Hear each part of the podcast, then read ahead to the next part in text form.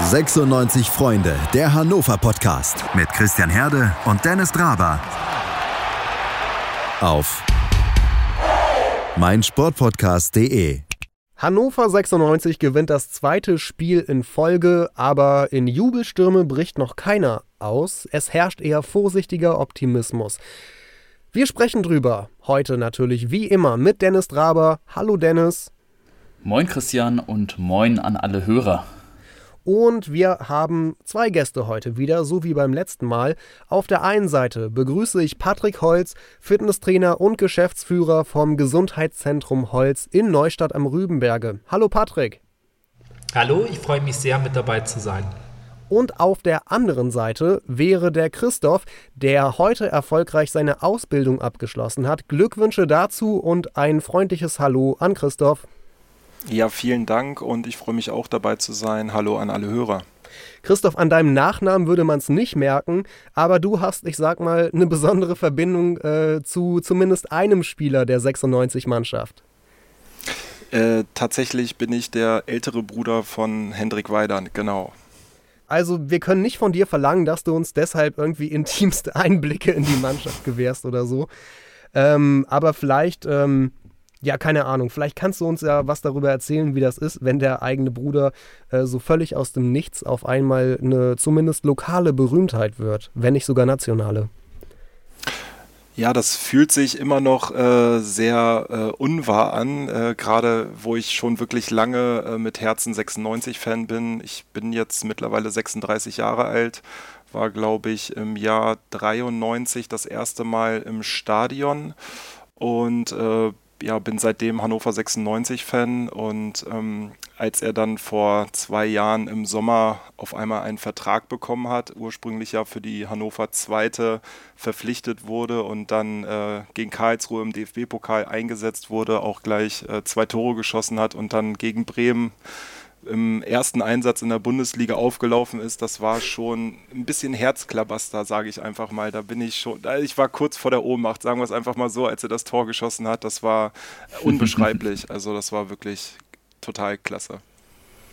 Das glaube ich. Ich stelle mir das gerade auch etwas ähm, besonders vor, wenn du jetzt als älterer Bruder, du kannst ja eigentlich nicht mehr mit deinem jüngeren Bruder jetzt unerkannt durch Hannover laufen seit zwei Jahren. Ne? Also ich tippe mal, im Jahr 2017 war es für euch beide noch kein Problem, mal irgendwie in der Innenstadt was trinken zu gehen in Hannover oder irgendwie mal shoppen zu gehen. Diese Zeiten, die sind ja jetzt eigentlich für euch beide ähm, unwiderruflich vorbei. Äh, tatsächlich waren wir auch jetzt in dieser Zeit öfters mal zu zweit was essen oder ähm, auch mal vielleicht ein alkoholfreies Getränk äh, zu trinken und ähm, tatsächlich wird er gar nicht so häufig erkannt, wie man sich das jetzt vorstellen würde. Äh, vermehrt wird er dann von kleinen Kindern erkannt, was ich immer total cool finde. Auch gerade einfach sein Umgang mit den äh, jüngeren Fans ist einfach, finde ich, äh, beispiellos und dass äh, ich gehe dann immer ein paar Schritte weg, weil ich da auch gar nicht äh, irgendwie was eigentlich mit zu tun habe in dem Sinne. Und ich finde das einfach ganz toll, ihn da zu beobachten, wie er sich einfach um die Kleinen kümmert. Und ähm, ja, das finde ich einfach klasse. Hast du bei ihm schon gemerkt, dass ihm dieser, dieser Ruhm, sage ich mal, in Anführungsstrichen, zumindest dieser lokale Ruhm, dann auch an, an gewisser Stelle schon mal etwas nervt, wenn du jetzt sagst, ähm, die ganzen kleinen Kiddies kommen dann mal auf euch zu und er geht da sehr liebevoll mit denen um. Äh, gibt es auch Situationen, wo man mal sagt, oh, jetzt wäre eigentlich mal gut oder ist dieser Punkt noch nicht erreicht? Ich glaube, dieser Punkt ist auf gar keinen Fall erreicht. Ich glaube, an diesem Punkt wird er auch gar nicht kommen, weil er ähm, ja einen ganz anderen Weg gegangen ist als Fußballspieler, wie es eben die meisten Profisportler, Profifußballer gemacht haben. Er hat kein Leistungszentrum äh, durchlaufen und er ist ja, wie wir alle wissen, sage ich mal, als Dorfkicker ähm, jahrelang unterwegs gewesen und hat eben diese oft beschriebene Bodenständigkeit äh, nicht verloren und ich bin mir auch ganz sicher, dass er sie nicht verlieren wird. Ähm, wenn es um Fanpost zum Beispiel geht, äh, sehe ich ihn öfters, wenn ich mal bei ihm zu Hause bin, wie er sie eben selbst beantwortet. Und ich glaube, das ist vielleicht auch noch ein Unterschied zu manch anderem Spieler, die vielleicht solche Arbeiten dann gar nicht mehr selbst verrichten. Wenn du als jemand, der seinen äh, Karriereweg im Fußball natürlich nun sehr eng verfolgt hat, ähm, als so jemand, würdest du sagen, Henne hat es geschafft, noch in die Bundesliga oder zweite Liga oder in den Profifußball zu kommen? A, wegen naturgegebenen Talents und das vielleicht nicht früh ähm, wie bei anderen gefördert wurde, oder B, vor allem wegen harter Arbeit? Äh, ich würde sagen, das ist eine Mischung aus beiden. Ähm, er wurde als Jugendspieler, wo er eben noch in der Kreisliga bzw. Kreisklasse teilweise bei Landringhausen und beim TSV Großmunzel gespielt hat, schon von 96 Scouts öfters angefragt, denn nicht mal äh, zu Hannover zu wechseln. Und ähm, ich glaube, er hat äh, seine Spielfähigkeiten kontinuierlich gesteigert und äh, der große Schritt war damals von der Kreisliga in die Regionalliga beziehungsweise damals noch in die Oberliga zu Germania Egesdorf, wo er anfangs, glaube ich, sich ein bisschen umgeguckt hat, aber sich sehr schnell ähm, klimatisiert hat und ja, einfach seine Fähigkeiten da kontinuierlich, finde ich, aufgebaut hat. Und auch, wenn man es einfach betrachtet, vom ersten Bundesliga-Jahr unter Andi Breitenreiter hat er sehr viel gelernt und ähm, hat sich da, finde ich, äh, immer sukzessive gesteigert in seiner, was jetzt Technik angeht. Äh, Ausdauer hat er ja schon immer, würde ich sagen. Äh, Torgefahr hat er auch schon immer. Ich denke, bei ihm ist der Dreh- und Angelpunkt insgesamt die Technik, die Verarbeitung von Bällen und ich denke, da ist er schon besser geworden um unseren anderen Gast natürlich auch mal wieder mit ins Boot zu holen. Äh, ihr beide habt ja auch eine gewisse fußballerische Laufbahn hinter euch. Patrick, wie war das bei dir? Also ich habe früh angefangen mit Fußballspielen. Es war, ich war, glaube ich, sechs oder sieben. Habe sehr, sehr lange in ja wirklich in Neustadt, in meiner Heimatstadt gespielt und ähm, habe auch zwischendrin die Sportarten immer wieder ein bisschen gewechselt kam dann aber schon in die Situation, dass ich dann auch nach Hannover gehen konnte. Auch einerseits über Kontakte. Mein Vater war ähm, Physiotherapeut bei den 96 Amateuren. Dadurch kannte ich auch den einen oder anderen. Das hat es mir vielleicht ein bisschen leichter gemacht. Ich habe dann in Hannover gespielt, bei Arminia in der A-Jugend war dann auf dem Weg ähm, nach Havese zwischendrin noch kurzzeitig, ähm, habe es da aber nicht lange, ich habe nur eine Saisonvorbereitung ausgehalten. Interessanterweise unter dem Trainer André Breitenreiter, den es gerade schon erwähnt wurde. Der hatte mir dann leider nicht wirklich die Chance gegeben und zu der Zeit stand dann auch für mich beruflich so die Entscheidung an, versuche ich es mit Profifußball oder versuche ich es nicht und habe mich dann entgegen entschieden und bin dann wieder in meine Heimatstadt, in meine Heimatregion gegangen. Auch von daher habe ich da durchaus auch einiges erlebt und das macht es natürlich auch interessant, gerade auch mit Christoph, den ich ja auch kenne, ähm, sowas zu hören und sowas zu, zu erleben, weil man natürlich auch so seine eigenen Erfahrungen hat, ja. Und hat man damals, als du unter André Breitenreiter gespielt hast, schon gemerkt, dass das mal äh, im Profifußball ein, ein hohes Trainertier wird eines Tages? Das kann man jetzt so im Nachhinein sehr, sehr leicht sagen. Ne? Das, ähm, ich glaube schon. Ähm, ich finde, gute Trainer haben auch so einen gewissen Typus, so eine, so eine, so eine menschliche Art bei sich. Hat Christoph ja auch beschrieben, wie er ähm, vielleicht auch seinem Bruder entsprechend nochmal gut geholfen hat im ersten Jahr. Und ähm, ja, ich habe ähm, André auch oder Breite, wir haben ihn damals Breite genannt, ähm, habe ich auch kennengelernt, einfach als jemand, der einen unglaublich gut fördern kann. Wie gesagt, er kam zu der Saison dann ähm, direkt zu dem Verein mit dazu. Das heißt, er hat natürlich den kompletten Kader auch ein bisschen umgekrempelt und das war dann nicht meine Chance. Ähm, aber trotzdem habe ich selbst aus diesen wenigen Wochen, die ich unter ihm trainiert habe, ganz viel mitgenommen. Und ähm, ja, ich würde schon sagen, deswegen, das konnte man sich schon gut vorstellen. Ja, Patrick, und du bist ja auch einer, der Hannover 96 mit Haut und Haar lebt, der immer mit Leib und Seele dabei ist im Stadion bei den Heimspielen. Wir sind uns ja einige Male flüchtig begegnet im Block N4. Du stehst ja da immer so fünf, sechs Reihen vor mir und ähm, du bist ja wirklich einer der Aktivposten dort im Blog. Du stellst dich ja öfters auch mal gerne aufs Geländer in den Spielen während der Heimspiele und winkst den Fans zu, die da um dich herum stehen und, und symbolisierst ihnen mit deinen Handbewegungen. Jetzt seid doch mal lauter, jetzt kommt mal mit, feuert mit mir gemeinsam die Mannschaft an.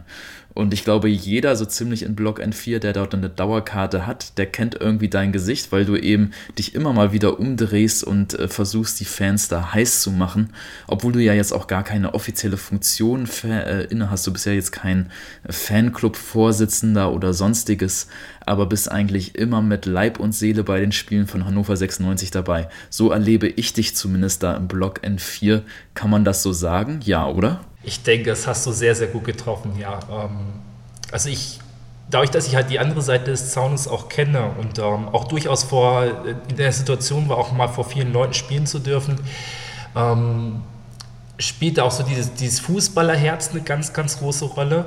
Dann, hat, dann kommt es natürlich dazu, dass Hannover 96 absolut mein Verein ist, unser Verein ist und ähm, ja, in der Kombination ist es genauso, wie du beschrieben hast, mir einfach auch eine Herzensangelegenheit.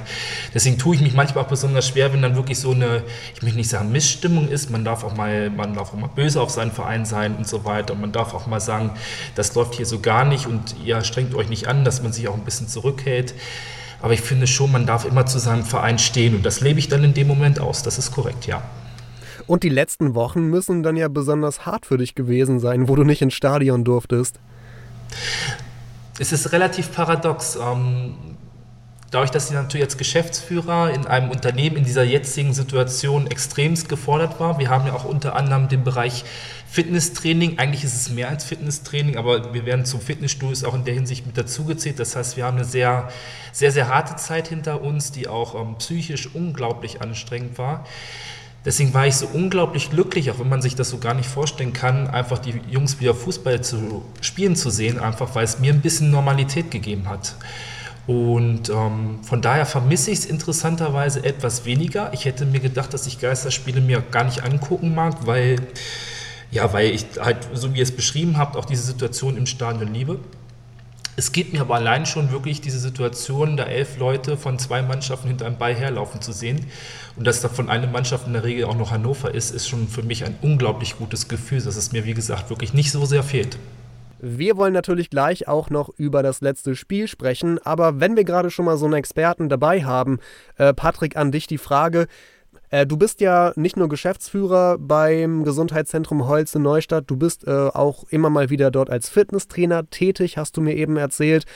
Ähm, wie wirkt sich das denn aus auf so eine Profifußballmannschaft, wenn die in so wenigen Wochen im Dreitagesrhythmus so viele Spiele bestreiten müssen? Also, das finde ich, kann man relativ differenziert ähm, sich anschauen. Grundsätzlich muss man natürlich fairerweise dazu sagen, es geht jeder Mannschaft so. Also manche reden ja auch so, das ist ja ganz schlecht für, für einen Wettbewerb oder sonst wie. Das spielt definitiv keine Rolle. Dadurch, dass es jeder Verein hat, sind sie alle in der gleichen Situation. Bis auf Dresden. Gut, ähm, Dresden nehmen wir jetzt mal ein bisschen raus, das stimmt schon. Ja. Ähm, was auf jeden Fall eine Rolle spielt, ist die Form der Trainingsgestaltung. Die wird sicherlich umgestalt, äh, um, ähm, verändert sein auf jeden Fall. Es wird mehr auf Regeneration geachtet werden. Diese ganzen technischen und taktischen Sachen auf den Gegner kommen sicherlich auch etwas kürzer, aber man kann das sicherlich mit Trainingsgestaltung hinkriegen. Und grundsätzlich Natürlich hat der Fußball einen Nachteil, ich sag mal zu anderen Sportarten, die auch viel öfters in der Woche spielen, wie beispielsweise Basketball, Handball oder ähnliche Sachen, die können öfters wechseln, die können ein- und auswechseln in mehrfacher Form. Von da ist vielleicht diese Idee dieser fünf Wechsel auch eine sehr, sehr gute Idee gewesen. Aber fernab davon finde ich, ist es darf überhaupt kein Problem sein für einen Profisportler im Allgemeinen diese Belastung hinzukriegen weil man es einfach über eine Belastungssteuerung letztendlich auch lösen kann. Es gibt ja genug Leute, die auch, ich sage mal beispielsweise Triathleten oder so, die noch viel heftiger, viel mehr Umfänge pro Tag trainieren und der menschliche Körper, der kriegt das hin. Also werden das die Fußballer auch schaffen. Sie müssen halt sich ein bisschen umstellen und das wie gesagt, das kriegt man hin. Es ist eine besondere Herausforderung für die Trainer. Ich hoffe, dass die Trainer alle genug geschult sind, um da entsprechend ja, das Training anzupassen. Ich finde schon, bei manchen Spielern von Hannover 96 merkst du gerade, dass sie bei ihrer Kondition an ihre Grenzen kommen. Wenn man sich mal so einen Edgar Pripp anschaut, der ja wirklich richtig gute Spiele auch gemacht hat und Tore geschossen hat. Aber trotzdem, der war irgendwie, finde ich, immer äh, ein Kandidat, den man nach 60 Minuten, ähm, bei dem dann nach 60 Minuten die Luft heraus war. Ne? Also gegen Dresden und gegen Heidenheim wurde er ja dann auch jeweils nach einer Stunde ausgewechselt. Und äh, Kocak hat selbst hinterher gesagt, ich habe hier gerade nochmal das Zitat auch rausgesucht, äh, Eddie hat gut gearbeitet und ist physisch in einem guten zu oder besseren Zustand, er hat trotzdem noch Luft nach oben.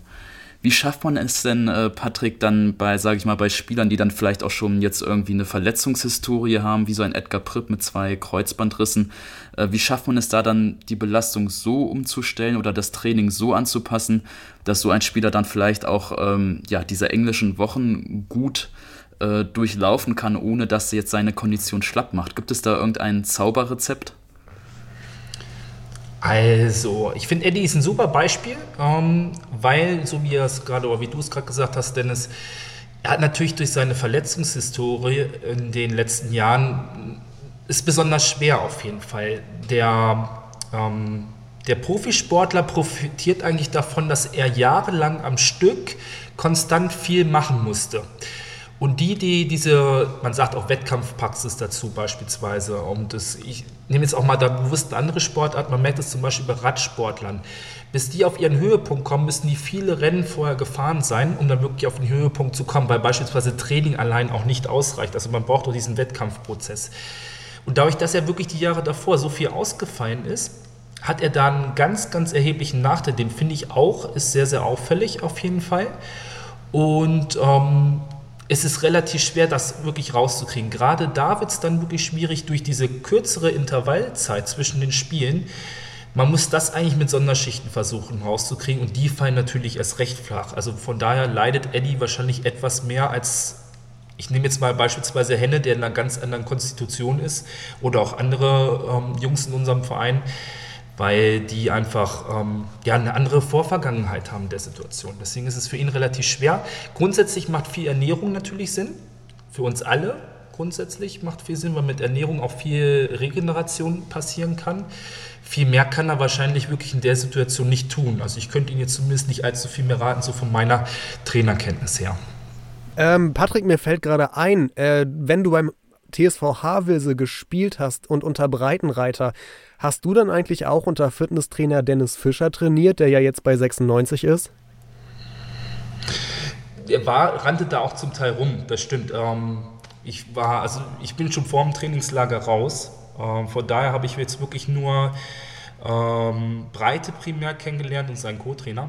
Das war es eigentlich auch. Also von daher ist da jetzt nicht wirklich viel, was war. Ähm, ich meine aber, dass er wirklich auch im Verein damals schon da war. Ich habe dieses Bild zumindest vor Augen. Aber ja, also Berührungspunkte habe ich nicht. Kann auch seine Arbeit beispielsweise nicht beurteilen. Kann aber zum Beispiel sagen, ähm, dass ich ähm, mit, ähm, dass ich Ede Kowalczyk auch ähm, gut über diese, diese, Kontakte auch von meinem Vater zum Beispiel gut kennengelernt habe. Das ist zum Beispiel ein, ein Trainer gewesen, der das sehr, sehr gut hingekriegt hat, weil der einfach unglaublich viel Erfahrung in seinen Job reingebracht hat. Das, den könnte man an dieser Stelle sehr, sehr loben. Der wäre wahrscheinlich heutzutage durchaus eine Hilfe für solche besonderen Situationen, wie wir es aktuell in der Bundesliga und der zweiten Bundesliga erleben. Das finde ich gerade einen extrem interessanten Aspekt, den guten äh, Ede oder Eddie wird da ja auch manchmal genannt, der zweite Eddie, den wir haben bei oder hatten bei Hannover 96. Das, ähm, sage ich mal, auf einen äußeren Betrachter wie mich wirkte der immer so ein bisschen wie der, wie so ein harter Hund, der seine Jungs da um den Maschsee gejagt hat, äh, noch und nöcher und ähm, ja, so richtig so mit so ganz alten Sportlehrermethoden, so solche Sportlehrer hatte ich leider auch zuhauf im, in der Schule, ähm, die einen immer um den Platz gejagt haben. Und wenn man schlapp gemacht hat, musste man noch eine extra Strafrunde laufen. Und ähm, ja, so, so richtig äh, harter Hund der alten Schule. So hat er immer auf mich gewirkt. Ähm, aber äh, sehr spannend war es dann, fand ich, als er nicht mehr da war bei Hannover 96, hatte man ja schon teilweise auch ein, ein Fitness- oder Konditionsproblem bei den Spielern. Ich denke jetzt gerade nur an die erste äh, an die Hinrunde im Jahr 2019 ähm, dann irgendwie ja auch feststellen können. Also offenbar haben seine Methoden der zumindest gefühlt alten Schule immer bei Hannover 96 gewirkt. Das ist korrekt. Also diese alte Schule ist wirklich eine sehr, sehr gute Sache. Ähm, das sind so ganz, ich sag mal, so alte Fitnessstandards, die es da in dem Moment gibt, die einfach gut sind. Ähm, ich finde diese heutige Generation an Trainern, gerade im Bereich Kondition, da nicht so gut. Wenn man wirklich jetzt nur noch pauschal auf, äh, ich sag mal, auf Bluttests setzt und versucht es daran zu steuern, weil die einfach so eine gewisse Form von Auge verlernt haben, was die Menschen brauchen, also was die, was die, was die Spieler brauchen. Einfach mal zu gucken, wie geht es dem Menschen heute, muss ich den ein bisschen rausnehmen, kann ich sie heute richtig pushen. Das hat einiges mit Zwischenmenschlichkeit zu tun. Und von daher finde ich, wie gesagt, ähm, um ihn einfach mal als Beispiel zu wählen, er wäre Stand heute wahrscheinlich ein, eine sehr gute Hilfe für viele Vereine in dem Moment. Patrick, letzte Frage, bevor wir den Blog zumachen. Äh, wenn du vom Auge redest, als Fitnesstrainer. Äh, mit welchem Auge blickst du denn gerade auf die Mannschaft, wenn du dir die Spiele anschaust? Wie fit ist das 96-Team und äh, siehst du vielleicht bei einigen Spielern im Besonderen auch irgendwo noch Defizite, was die Fitness angeht? Ich denke da gerade an die vielen Wechsel, die Kotschak ja durchaus durchgezogen hat. Ja, also die vielen Wechsel finde ich erstmal sehr, sehr gut, weil dadurch schon Belastungssteuerung auch möglich ist. Und ich finde schon, dass man es auch ausnutzen sollte in dem Moment. Ist natürlich immer so ein bisschen im Kontrast dazu, bringe ich dadurch den Spielfluss durcheinander. Da muss man mal so ein bisschen aufpassen. Aber wenn man es rein auf die konditionelle Ebene bringt, ist es definitiv sehr sinnvoll, da viel zu wechseln. Mir macht dieser konditionelle Zustand aber auch schon, so wie Dennis gesagt hat, es ist ja auch nicht jetzt seit äh, ein paar Wochen so, schon seit längerem in Hannover immer ein bisschen Sorgen, weil ich schon das Gefühl habe, in der Verhältnismäßigkeit, dass Gegner von uns immer noch mal zulegen können, wo wir es nicht mehr können. Ist relativ schwer zu beurteilen, so als Außenstehender. Und man achtet natürlich auf seinen eigenen Verein da deutlich mehr als auf andere Vereine. Aber man sieht ja zumindest immer den Gegner. Und ich finde schon, dass da ein bisschen Reserve ist, leider Gottes. Okay, äh, übrigens auch mein Eindruck. Ähm, aber das war sehr interessant. Also danke an Patrick äh, und danke an Christoph bis hierhin für die Einblicke, jeweils, äh, ich sag mal, in euren Spezialbereich. Und gleich äh, wollen wir endlich auch nochmal auf das Spiel zurückblicken, auf den 2 zu 1 Sieg gegen Heidenheim. Und die Einleitung dazu, die kommt dann von Hendrik Weidand persönlich. Ja, hallo liebe 96 Freunde, Podcast-Hörer. Ähm, ich wurde herzlich eingeladen, äh, auch quasi dabei zu sein. Freue ich mich riesig drüber. Vielen, vielen Dank. Ähm, ja, ich kann euch ja einfach mal, ich weiß gar nicht, wann ich jetzt hier eingespielt werde, aber einfach mal äh, das erste Thema geben, ähm, wie es um unsere Mannschaft und die, die Stimmung äh, steht. Ich denke, ähm, wie es auch nach außen hin wirkt, äh, ist die Stimmung gut. Ähm, sie ist nicht sehr gut und äh, ich finde, das sollte sie auch nicht sein, denn den Fehler, den äh, gerne viele und vor allem die Presse auch macht, äh, anhand eines Spiels immer äh, die komplette gesamtheitliche Lage des Vereins und der Mannschaft zu bestimmen, ähm, sollte man nicht machen. Ähm, die Stimmung ist deswegen äh, gut, ähm, sie ist vernünftig, wir trainieren äh, alle mit viel Motivation und Spaß, äh, auch anhand der letzten zwei gewonnenen Spiele natürlich, aber man darf halt jetzt auch nicht vergessen, wir kriegen jetzt gerade natürlich auch ja, zu spüren, dass wir viele unnötige Punkte haben liegen lassen. Und äh, ich glaube, da äh, brauchen wir uns alle nicht drüber streiten. Das hätte nicht sein müssen. Ähm, da haben wir uns zu oft einfach ähm, ja, nicht gut genug äh, angestellt und dementsprechend ja, beklagen wir uns jetzt äh, und äh, reden äh, wie, wie so schön immer über das hätte, wenn und aber. Ähm, ich habe es auch schon ganz oft gehört und ich brecht, das, brecht den Satz vom, von meinem Gegenüber auch schon immer gleich ab, wenn er anfängt, ja, hättet ihr da äh, gegen Karlsruhe äh, hin oder Rückspiel oder Darmstadt oder hin und her, ähm, ist äh, auf jeden Fall äh, immer mal wieder schön zu hören, aber ähm, ich glaube, es bringt einfach nichts. Äh, wir sollten jetzt, ich glaube, so wie es der Trainer und auch wir als Mannschaft gerade ähm, uns vorgenommen haben, äh, einfach die letzten vier Spiele so äh, zu Ende bringen, wie wir äh, jetzt, denke ich mal, auch in Form sind. Und ähm, das heißt einfach nochmal so viele Punkte wie möglich holen, um einfach auch wirklich der Stimmung, die jeder haben will und ähm, die einfach ähm, zum Schluss äh, auch nochmal gut werden soll, äh, auch gerecht zu werden und einfach zu sagen, hey, wir haben nochmal das Beste draus gemacht und bereiten uns dann natürlich auch auf, ähm, auf die letzten vier, vier Spiele so äh, vor, wie es sich gehört. Was kann ich noch sagen? Ähm, ja, äh, ich äh, freue mich auf jeden Fall ähm, dann auch auf eure Antworten. Ich äh, äh, höre mir den Podcast dann natürlich auch äh, ganz gespannt an. Wünsche euch erstmal viel Spaß, ähm, natürlich auch mit meinem Bruder. Und äh, ja, man sieht sich bestimmt mal bald. Also bis dann und auf Wiedersehen. Henrik Weidand war das. Ähm, besten Dank an Henne für diese Sprachnachricht und dass er mir meinen Job abgenommen hat. Jetzt muss ich selber gar nichts mehr anmoderieren. Äh, ja, ich gebe seine Anregung gerne weiter. Zum erstmal an dich, Dennis. Äh, zur Stimmung in der Mannschaft hat er sich geäußert. Ja, vielen lieben Dank, Henne. Du hörst ja jetzt zu und ich finde deine Bemerkung sehr wichtig, dass du sagst, die Stimmung ist gut, aber sie ist nicht sehr gut und auch, dass du darauf eingehst, dass man jetzt nicht nach dem 2 zu 1 gegen Heidenheim äh, die Mannschaft in den Himmel loben sollte. Denn wir erinnern uns vielleicht mal am 30.05., das ist jetzt gerade mal zwei Wochen her, haben wir katastrophal gegen Sandhausen gespielt, mit 3 zu 1 komplett äh, zu Recht und auch in der Höhe verdient verloren. Davor gab es nur ein mageres 1 zu 1 gegen Karlsruhe. Ist jetzt schon gefühlt so Ewigkeiten her, aber das ist jetzt eigentlich ähm, ja, vor 14 Tagen gewesen und damals haben eigentlich alle Medien, auch die Fans in den Foren, in den sozialen Netzwerken, auch wir hier im Podcast viel kritisiert. Ähm, ich glaube auch zu Recht kritisiert damals. Und deshalb jetzt gerade nach zwei Siegen und der eine Sieg gegen Dynamo Dresden zählt wirklich nur so halb, jetzt in komplette Euphorie auszubrechen, halte ich auch für ganz verkehrt und vor allem auch für fatal weil es wahrscheinlich dann den Blick auch so ein bisschen verstellt auf die nächste Saison. Wir haben schon oft darüber gesprochen, nächste Saison muss ganz viel ähm, kadermäßig vorbereitet werden. Also der Kader muss besser gemacht werden, sowohl in der Breite als auch in der Spitze. Und wenn wir jetzt wieder in so eine Euphoriestimmung verfallen, nur weil wir jetzt mal ein sehr gutes Spiel gegen Heidenheim hatten, was wir zweifellos hatten. Die erste Halbzeit war mit die beste.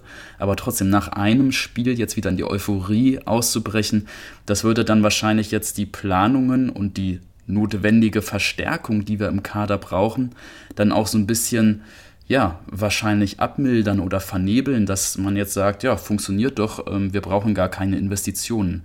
Deshalb ganz wichtiger Punkt an dieser Stelle von Henne, den er da gerade gemacht hat, dass die Stimmung zwar gut, aber eben nicht sehr gut ist, absolut zu Recht. Übrigens das Ding mit der Presse, äh, da ist vielleicht gerade der richtige Moment, um diesen O-Ton von der Pressekonferenz Nummer einzuspielen, von Kenan Kutschak. Jetzt hat man auf einmal eine theoretische Chance, äh, nochmal Platz 3 zu erreichen. Ähm, ja, ja, no, äh, also die eine Seite gilt ja auch für die andere. Ist das, äh, jetzt hast du schon gelacht und da kann ich die Antwort eigentlich jetzt auch schon aufschreiben, aber inwiefern ist das denn so, dass ihr sagt, so, wir wollen Jetzt setzt den Fall, der HSV verliert alles. Ne? Äh, ist, ist, das für euch eine Option, mit der ihr reingeht, mit der du in die Mannschaftsansprache gehst und sagst, so dazu? Also natürlich ist das so gut wie unmöglich, aber äh, wir spielen die Saison zu Ende und gucken, mal gucken, was passiert am Ende oder wie, wie gehst du daran?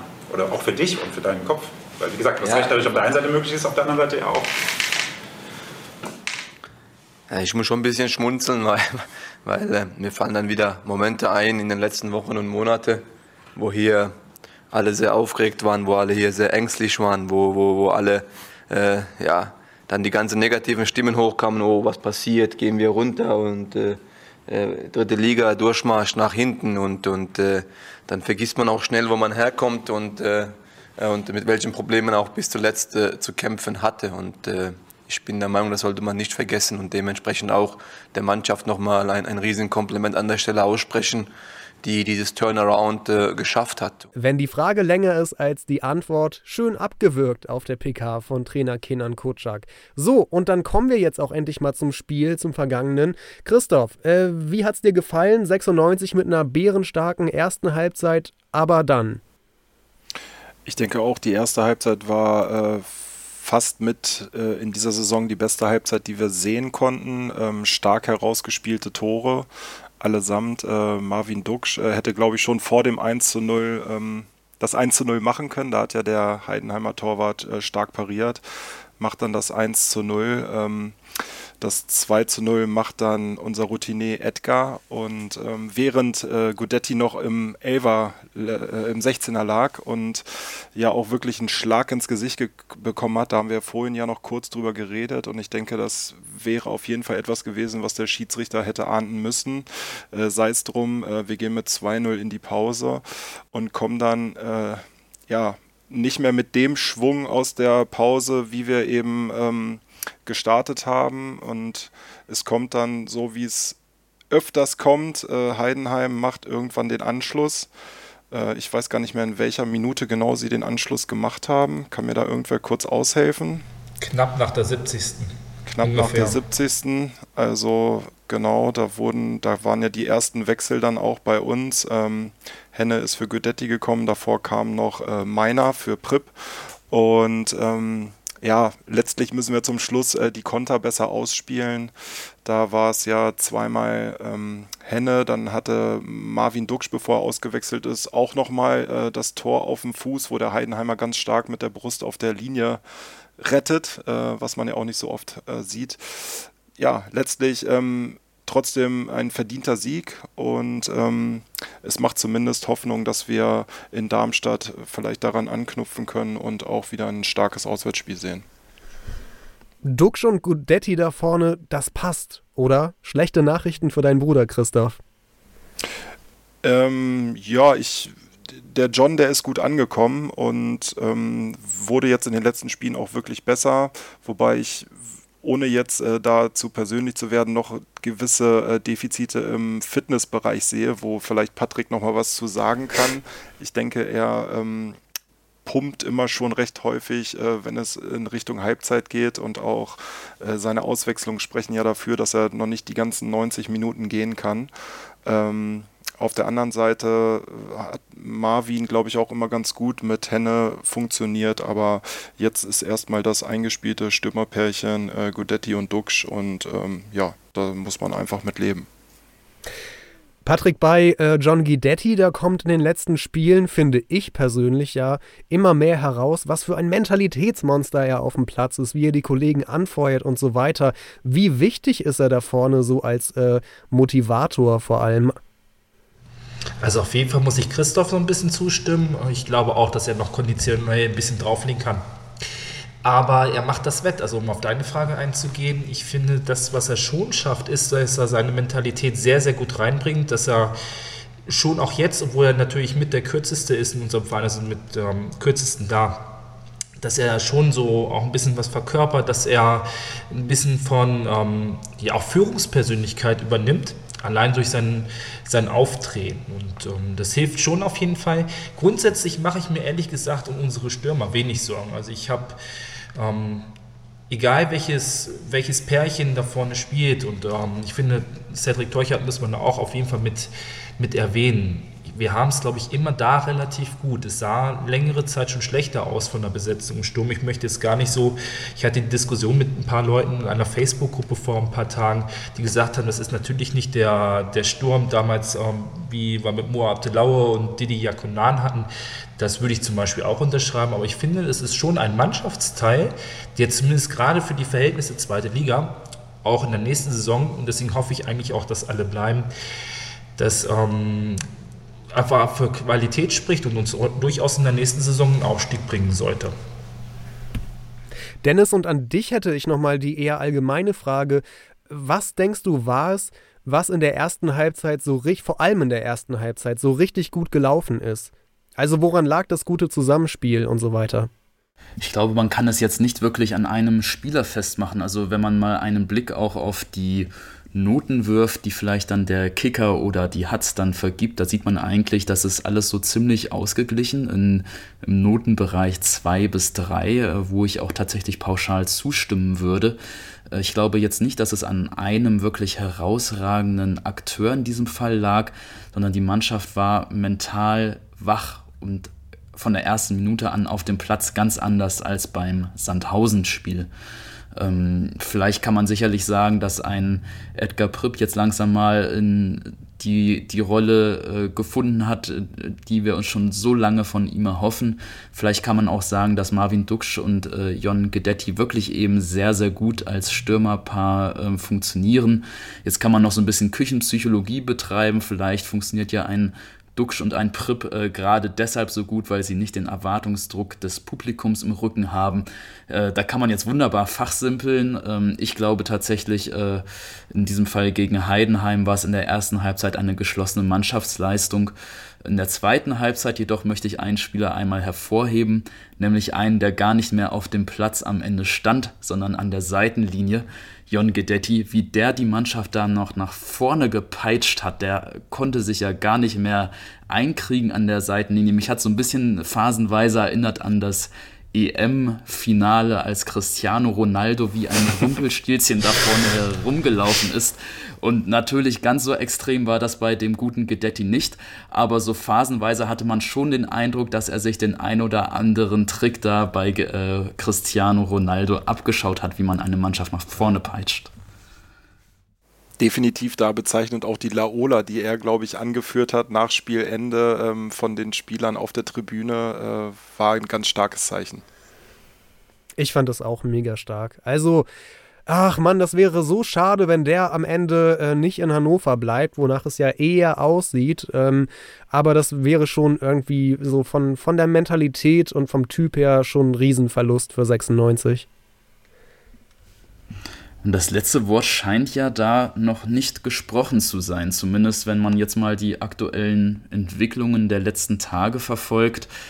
Ähm, Kind hat ja schon signalisiert, dass er sich, äh, glaube ich, in diesem Fall eine Ausnahme vorstellen könnte von seiner Devise, dass man gar keine Ablösesummen mehr zahlen soll.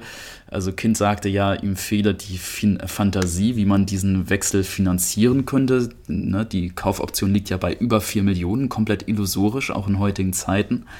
Aber zwischen den Zeilen las man dann schon, dass man vielleicht, wenn man so über den aktuellen Transfermarktwert sprechen würde, der liegt ja bei Gedetti, glaube ich, bei 1,6 Millionen, dass da ein bisschen Gesprächsbereitschaft vielleicht irgendwie bei Hannover 96 vorhanden ist. Aber vielleicht habe ich das auch nur falsch interpretiert. Ähm, ich würde mich freuen, wenn ich es richtig interpretiert habe. Werden wir vielleicht gleich noch ein paar mehr Worte drüber verlieren. Ich wollte nur sagen, wir haben gerade sehr ausführlich schon über unseren Sturm gesprochen. Wir könnten natürlich auch einmal über unser Mittelfeld sprechen, über die Raute und was da in den letzten Spielen äh, wirklich gut läuft. Und unser 96freunde.de Autor Henrik Zinn, der hat dazu einen ganzen Artikel geschrieben. Auf den verweisen wir gerne. Henrik erklärt uns hier schon mal in Kurzform, äh, warum er gerade drei von den vier Spielern äh, für unser Spiel so wichtig findet. Einen wunderschönen Freitagabend euch allen. Moin in die Runde, moin liebe Zuhörer. Genau, ich wurde ja gefragt, was ich vom neuen Mittelfeldtrio von Hannover 96 halte. Man darf in der Viererkette natürlich Anton nicht vergessen im defensiven Mittelfeld. Der ist aber die ganze Saison über schon die absolute Konstante und Hannover ist auf ihn angewiesen. Deswegen ist er jetzt nicht wirklich neu. Äh, ich glaube, seine guten Leistungen braucht man nicht nochmal erwähnen. Das müsste jeder 96er wissen. Ähm, neu ist jedoch die Formation um Kaiser auf rechts, Prip auf links und Haraguchi im zentral offensiven Mittelfeld. Die haben bis vor dem Dresden-Spiel in dieser Kombination noch nie gespielt. Und äh, ja, die Umstellung war notgedrungen, weil Linden Meiner ja schon länger an muskulären Pro äh, Problemen leidet. Ähm, und alle haben sich gefragt, okay, wenn der Shootingstar jetzt verletzt ist, was passiert? Gerade hinsichtlich des offensiven Schwungs, äh, da muss doch sicherlich was verloren gehen. Äh, da, da wird Hannover jetzt mehr Wert auf die Defensive legen. Äh, Pustekuchen im Endeffekt. Also äh, in den letzten beiden Spielen hat jeder gesehen, dass dieses Trio extrem gut harmoniert. Prip und Kaiser ähm, zeigen nicht nur ihre defensiven Stärken, sondern gerade ins Spiel äh, in den Angriff hinein, die Steilpässe, die Laufleistungen, die offensiven Zweikämpfe. Ähm, das ist echt echt harmonisch und äh, ist gut anzusehen. Äh, insbesondere über die linke Seite, also das Zusammenspiel Horn, Prip und dann Haraguchi als Ans Anspielstation in der offensiven Schnittstelle. Das funktioniert extrem gut. Ähm, ja, ich muss persönlich sagen, ich hätte nicht äh, mit dieser Ausbeute an Scorerpunkten und äh, ja auch an Punkten im Endeffekt, die aufs Mittelfeld zurückzuführen sind. Äh, damit hätte ich nicht gerechnet. Ich bin echt positiv überrascht. Und ja, für genauere Informationen klickt auf unsere Seite. Da ist eine Analyse von den ersten Duellen dieses Trios. Und ich glaube, reinklicken lohnt sich. Henriks Analyse findet ihr auf 96freunde.de. Und die Frage an dich, Christoph. Ähm, hat er das richtig erkannt? Sind diese drei Spieler, Haraguchi vorne, Kaiser rechts und Pripp links im Mittelfeld, sind die der Schlüssel zum Erfolg? Ähm, ich denke, das hat er schon ganz richtig analysiert, wobei ich finde, ich von den drei Spielern ganz klar Genki heraussticht. Also der, glaube ich, die Saison seines Lebens hört sich vielleicht ein bisschen hochgestochen an, aber doch eine sehr, sehr starke Saison spielt und uns ja in den letzten Saisons davor nicht gerade mit ähm, seiner Torgefährlichkeit aufgefallen ist. Ich glaube, er steht mittlerweile bei fünf Toren, ist das korrekt? Ich bin mir genau, fünf genau Tore. Fünf Tore. Ähm, ich denke, Genki ist mittlerweile ähm, angekommen auf der Position äh, hinter den Spitzen. Und ähm, Kaiser sehe ich eigentlich persönlich nicht als rechten Mittelfelder, sondern eigentlich auch eher im defensiven Mittelfeld, wobei er das wirklich momentan sehr gut macht rechts. Ich denke, also ich würde sagen, die, die, Achter, die Achterposition und die rechte äh, wie heißt es, Halb, Halbposition im Mittelfeld. Ich würde Ja. sagen, die bespielt er ja. Also kein klassischer Rechtsaußen oder so. Nee, nee, genau, genau, eine 8, ne? Genau, die 8. Ähm, ja, da denke ich schon, dass, dass die beiden sehr gute Akzente setzen. Ähm, Eddie wird, äh, wie wir es schon angesprochen haben, von der Fitness her noch ein bisschen gefordert sein und ähm, aber ist ein ganz harter Arbeiter und äh, tatsächlich ähm, sehe ich bei ihm auch irgendwie so dieses pure, diese pure 96-Leidenschaft. Also gerade wenn er mit Binde aufläuft, äh, da merkt man schon, dass ihm das auch was bedeutet. Und ähm, ich finde es einfach stark, wie er nach seinen zwei Kreuzbandrissen zurückgekommen ist. Und äh, er ist auch ein ganz, ganz wichtiger Spieler für die Mannschaft. Und ein schönes Tor hat er auch noch gemacht gegen Heidenheim. Das kommt noch dazu.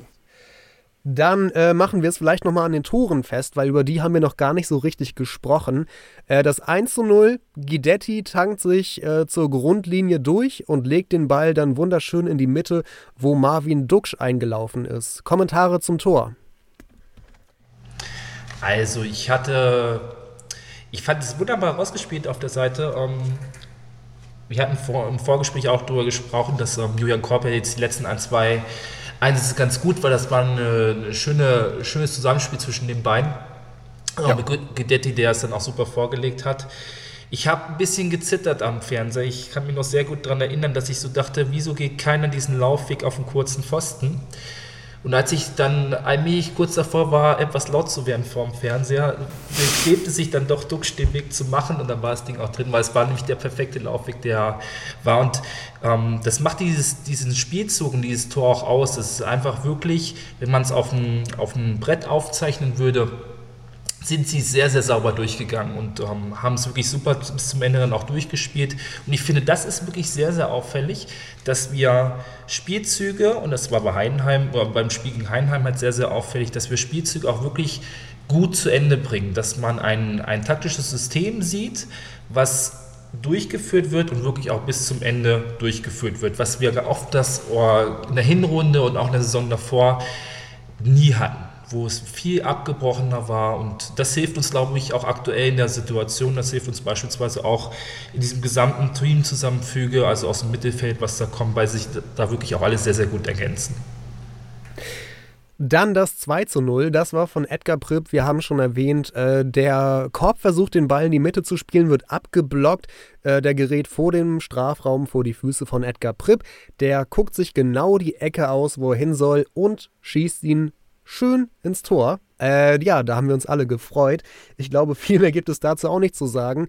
Worüber wir vielleicht nochmal sprechen sollten, war der Anschlusstreffer, das 2 zu 1. Und äh, ich hoffe, ich starte jetzt keine allzu lange Tirade, aber das ist mir schon häufiger aufgefallen, dass wenn 96 mal einen äh, gerade so in der ersten Halbzeit ein gutes Spiel macht und vielleicht 1 zu 0, 2 zu 0 führt, äh, dass die sich dann irgendwann wieder ähm, ja, darauf beschränken, sich zurückzuziehen und zu verteidigen, obwohl man den Gegner vorher eigentlich im Griff hatte. Und dann lässt man den Griff los und zieht sich zurück und der Gegner darf wieder anfangen anzurennen und kommt immer besser in Schwung. Und irgendwann kommt dann noch der Anschlusstreffer und dann zittert man sich zum Sieg, anstatt dass man äh, vielleicht mal einen Gegner 3-4-0 vom Platz gehauen hat. Äh, und so war es hier im Prinzip auch gegen Heidenheim. Äh, vielleicht noch symptomatischer dadurch, dass das 2 zu 1 durch eine Standardsituation gefallen ist und wir haben eine gewisse Standardschwäche. Aber dieses Phänomen, äh, woran liegt denn das, dass immer wieder, ähm, ja, dann nicht das 3-4-0 gemacht wird, sondern der Anschlusstreffer kommt und alle zittern müssen? Also ich kenne es selbst aus, ähm, ja, aus der eigenen, eigenen Situation. Es hat unglaublich viel damit zu tun, oder es kann zumindest damit zu tun haben, dass ähm, wie das Selbstbewusstsein einer Mannschaft ist. Und das fand ich in Hannover in den letzten zwei Jahren sehr, sehr schwierig. Ich fand, wir hatten viel zu wenig Typen auf dem Platz. Möchte auch da noch mal einen Sprung weiter zurück machen, wenn ich so an die Europa League-Zeiten mit Pinto denke, mit Pogatetz und vielen anderen. Da war es zum Beispiel typenmäßig viel besser gegeben. Stand heute, unter anderem halt auch mit Guidetti, ähm, finde ich schon, dass wir die Typen auf dem Platz haben, sodass das eigentlich nicht so passieren sollte. Es ist irgendwie, also ich finde es schwer zu beschreiben bei uns, also, weil, so wie ich es gerade beschrieben habe, eigentlich müsste die Mannschaft es können, gerade in der Zusammenstellung, wie sie auf dem Platz ist, auch mit der Erfahrung von einem Kaiser. Ich hatte aber auch von Anfang in der zweiten Halbzeit kein gutes Gefühl gegen Heidenheim, weil ich kann mich an so eine Situation erinnern, knapp 50. Minute, wo wir ein 5 gegen 3 Konter haben und Genki das Ding dann aus 25 Metern Entfernung dann 30 Meter über das Tor schießt. Und wir bringen es dann komischerweise doch nicht zu Ende, beziehungsweise wir hätten ja auch sehr hoch gewinnen können, haben die Chancen aber dann trotzdem nicht bis zum Ende genau durchgefahren, beziehungsweise der Abschluss war dann nicht mehr so konsequent. Wir haben über die Chance von Duxch gesprochen. Den muss ich dem Mann nicht auf die Brust schießen, auch wenn er das super macht, also eine, eine Weltklasse-Abwehrleistung in dem Moment. Aber das Tor ist 7,50 Meter breit ungefähr, dann kann ich rechts und links neben die Brust schießen. Das ist dann möglich. Warum das unsere Mannschaft nicht hinkriegt und warum das vor allem immer so ein großes Problem ist, finde ich deswegen sehr, sehr schwer zu sagen. Wenn ich da auch noch kurz was zu sagen kann, gerade zu dem Gegentor, ich glaube, ähm, der Schimmer ist da äh, dem Ox enteilt, wenn ich mich richtig erinnere. Und Ox wurde ja auch kurz vorher eingewechselt. Und ich glaube, der war da einfach noch nicht äh, mitten im Spiel drin. Also das sieht man ja bei gerade bei gegnerischen Ecken relativ oft, dass äh, die Zuordnung bei uns nicht stimmt. Und äh, dass dann immer genau der Spieler, der dann, wenn es, wenn es ein Tor für den Gegner gibt, äh, einnetzt, sage ich mal, wirklich sträflich, äh, wie es so schön heißt, alleingelassen wird und auch oft dann leider gegen die etwas kleineren 96-Spieler steht. Äh, ja, das ist einfach äh, insgesamt symptomatisch für diese Saison und ähm, das gilt es auf jeden Fall nächstes, nächste Saison abzustellen. Auf jeden Fall. Äh, Dennis, hast du zufällig noch ein paar Daten oder sowas, was unsere Standardschwäche auch mit Zahlen belegen kann? Ja, diese Daten habe ich bereits äh, das letzte Mal referiert und sie sind so grausam schlecht. Ich würde sie eigentlich oh, ungern wiederholen. ähm, also wir hatten, ne, also wir haben jetzt, glaube ich, äh, Tor Nummer 8 nach einem Eckball kassiert und Tor Nummer 18 nach einem Standard, wenn ich es richtig im Kopf habe. Ähm, ja, Spaß macht das in der Tat bei den Standards nicht. Und Christoph, du hast es gerade auch angesprochen. Ich glaube, auch ein Stück weit spielt die Körpergröße hier eine Rolle. Die Zuordnung ähm, einfach äh, ganz klar äh, ist und das verstehe ich ehrlich gesagt auch nicht, weil man gerade Ecken wunderbar doch trainieren kann. Äh, die Zuordnung stimmt nicht. Also da sehe ich noch irgendwie so ein, so ein Stückchen ja, Fleißarbeit äh, für das Team von Kenan Kocak und auch vor allem für das Trainerteam, weil es ist jetzt ähm, nicht nur, weil die Spieler im Schnitt 20 Zentimeter kleiner sind. Klar, ein Julian Korb äh, ist nicht so groß wie vielleicht sein Gegenspieler, aber trotzdem kann ich doch die Zuordnung trainieren und das ähm, wird offenbar nicht ausreichend gemacht. Anders kann ich es mir zumindest nicht erklären. Mir ist auch schon in den letzten Spielen häufiger mal aufgefallen, dass äh, nachdem erstmal so zwei, drei, vier, fünf Mal gewechselt wurde, dass dann durchaus so ein Einbruch zu spüren ist und das Zusammenspiel nicht mehr so selbstverständlich funktioniert wie vorher. Ist ja logisch auch bei so vielen Wechseln. Ähm, meine Frage wäre dann natürlich nur halt eher, muss man die ganzen Wechsel wirklich durchführen? Ist das gerade notwendig wegen der Fitness und wegen Corona-Pause und so? Ähm, oder ist das optional und Kocak entscheidet sich einfach dafür? Weil nach den Wechseln, finde ich, läuft es häufig schlechter. Also fitnesstechnisch macht es auf jeden Fall Sinn. Es ist immer natürlich ein Einschnitt, weil, ähm, also klar kann man kommunizieren. Ich, ähm, ich finde aber auch unsere, ich verstehe auch immer nicht, was wir, was wir machen bei gegnerischen Standardsituationen. Das ist so eine komische Mischung aus Mannzuteilung und Raumzuteilung, die ich aber nicht nachvollziehen kann, ehrlich gesagt, weil ich finde, es ist nicht so richtig Raum, teilweise ist es aber auch nicht so richtig Mann, aber es ist irgendwie trotzdem. Ähm, grundsätzlich muss es jeder Spieler hinkriegen. Gerade im Profibereich braucht man da nicht drüber reden, dass ich weiß, was ist meine Situation, auf welcher Position spiele ich, welche Aufgabe habe ich bei einem gegnerischen Standard, beziehungsweise welchen Mann ähm, habe ich zu denken. Und das braucht man eigentlich gar nicht trainieren. Das hat wirklich was mit Konzentration des Spielers zu tun und das darf man von jedem Spieler wirklich verlangen, gerade in dem Bereich. Okay, Jo, äh, hm. ich würde sagen, wir machen mal einen Strich drunter. Wir freuen uns über das 2 zu 1 und blicken später an dieser Folge noch äh, auf das kommende Spiel gegen Darmstadt. Gleich gibt es erstmal eine Menge aktuelle Nachrichten zu besprechen. Es geht um Verträge und es geht um fünf wilde Jungs, die es tatsächlich gewagt haben, zusammen Fußball zu gucken. Zurück beim 96 Freunde Podcast mit Christoph und Patrick und natürlich mit Dennis und mir. Wir machen mal so einen kleinen Nachrichtenblock. Hannover 96 hat fünf Spieler vorsorglich aus dem Mannschaftstraining genommen, äh, weil sie gegen die aktuelle Corona-Verordnung des Landes Niedersachsen verstoßen haben. Äh, die haben in der Vereinsnachricht keine Namen genannt, aber laut der Nachrichtenagentur SID handelt es sich dabei um Felipe, Josep Eles, Miko Albonos, Sebastian Soto und Simon Stehle, also die Spieler, die beim vergangenen Spiel nicht im Kader standen. Die hatten zusammen das Spiel geguckt und äh, sind danach gemeinsam Auto gefahren, aber dabei von der Polizei angehalten worden und sie hatten keine äh, keine Mundschutz- oder Mund-Nasenschutzmasken auf und waren halt zu fünft im Auto. Äh, ja, eine Einschätzung von euch. Wie findet ihr das? Findet ihr das skandalös oder, oder doch irgendwie verständlich oder wie schätzt ihr das ein? Das starte ich gerne mal zu. Ich habe natürlich durch, die, durch das eigene Unternehmen unglaublich viel mit dieser Corona-Verordnung auch zu tun. Und ähm, man erlebt da abs absurdeste Geschichten natürlich auch und ähm, von daher tue ich mich da jetzt schwer, da groß jemanden zu verurteilen. Wir müssen uns alle sehr, sehr stark natürlich dran halten und es, ist, es bleibt auch natürlich so, dass Fußballer eine Vorbildfunktion haben. Aber ich finde in dem Fall, gerade diese, diese umschriebene Situation, da sollte man jetzt keine, keine große Thematik draus machen, weil ja, es ist im Auto und ähm, also ich finde, also ich, wie gesagt, ich finde es persönlich nicht so schlimm. Und ähm, es kommt ja auch noch dazu, die hängen sowieso im Training und so weiter aufeinander rum. Also ich möchte jetzt nicht sagen, dass eine, eine komplette Fußballmannschaft einen Haushalt darstellt, aber es ist schon in einer gewissen Form vergleichbar von der Möglichkeit der Ansteckung. Die können sich im Training untereinander anstecken, dann können sie sich auch im Auto anstecken. Das macht dann nicht den Unterschied aus. Wo wollten die denn hin, frage ich mich gerade, weil die haben doch alle eigene Autos und vom Verein noch eins gestellt und alles, aber irgendwo müssen die ja noch hingewollt haben. Vielleicht noch feiern gehen, aber, aber kann man ja eigentlich gerade gar nicht, oder?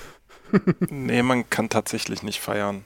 Also ich, um noch eine kleine Einschätzung von mir zu geben, ich denke auch, äh, ich glaube, es gibt wenig Personengruppen äh, bei uns im Land, die derzeit so häufig getestet werden. Also die Fußballprofis, die werden ja tagtäglich fast getestet und alle Tests sind ja bisweilen äh, negativ auf, äh, ausgefallen. Und Zweimal ich denke, pro Woche. Ähm, Genau, und ich denke, da ähm, sollte man dann doch mal, wie es so schön heißt, alle fünf gerade sein lassen. Und ich denke, da ähm, ist einfach diese Vorbildfunktion momentan das, worauf sich jetzt auch die Presse stürzt. Und ähm, ja, also ich kann auch aus meinem beruflichen Alltag äh, im Kindergarten erzählen. Äh, wir ähm, pädagogische Fachkräfte haben allesamt äh, keine Mund-Nasenschutzbedeckung und sind täglich mit äh, wirklich wieder vielen Kindern zusammen.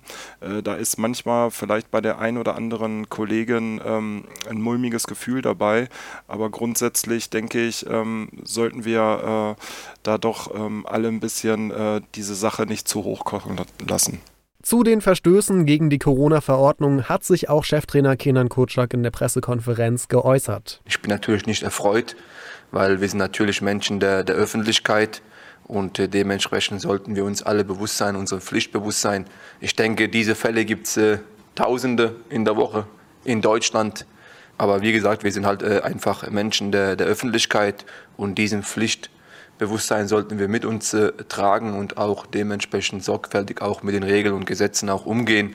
Und äh, das haben wir einfach in dem Moment nicht getan. Und ich bin ein Freund davon, dass man sich natürlich auch an die Regeln und Gesetze auch hält. Und Dennis, eigentlich finde ich das gar nicht so schlimm, äh, weil, also vor allem, das sind die fünf Spieler, die nicht mitgenommen wurden in den Kader. Äh, und dann sitzen die zusammen und gucken das Spiel gemeinsam. Das spricht ja eigentlich auch sehr für das Mannschaftsgefüge. Ja, da hast du recht. Und wir sollten, glaube ich, jetzt nicht äh, über die fünf den Stab brechen. Das wäre etwas unfair. Ähm, zumal äh, muss man ja auch berücksichtigen, das war jetzt nicht wie bei dem Salomon Kalou von Hertha BSC Berlin eine Aktion mit Vorsatz. Also für mich hört es sich wirklich für eine komplett unbedachte, etwas schusselige Aktion an. Vielleicht waren die auch noch ein bisschen mit Adrenalin vollgepumpt, weil sie gerade das Spiel ihrer Kollegen geschaut haben. Ich weiß es nicht. Ähm, also sicherlich ein Fehler, aber kein Fehler, den man jetzt hochhängen sollte, meiner Meinung nach. Bitter ist es allerdings sicherlich für einen von den Fünfen, nämlich für Miko Albornoz. der, ähm, wissen wir ja, sein Vertrag äh, von Albonos, der läuft im Sommer aus und die Zeichen stehen ja zu 90 Prozent auf Abschied.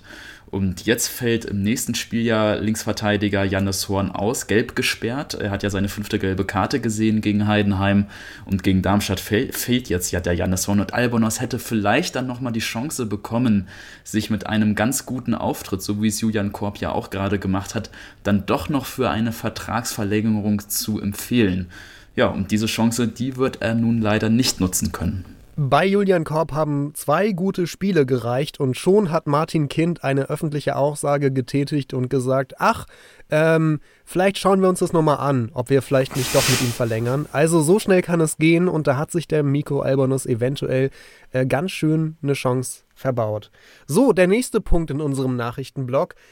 Emil Hansson, das Talent, äh, das, ähm, was war es, Schwedisch, Norwegisch, äh, Moment, no, ja genau, Schwedisch, Ich sage immer Skandinavier. Nor Einfach ja. Skandinavier. Der Skandinavier, der war ja im vergangenen Sommer zu uns gewechselt und ähm, hat sich in der Hinrunde nicht ganz so durchsetzen können.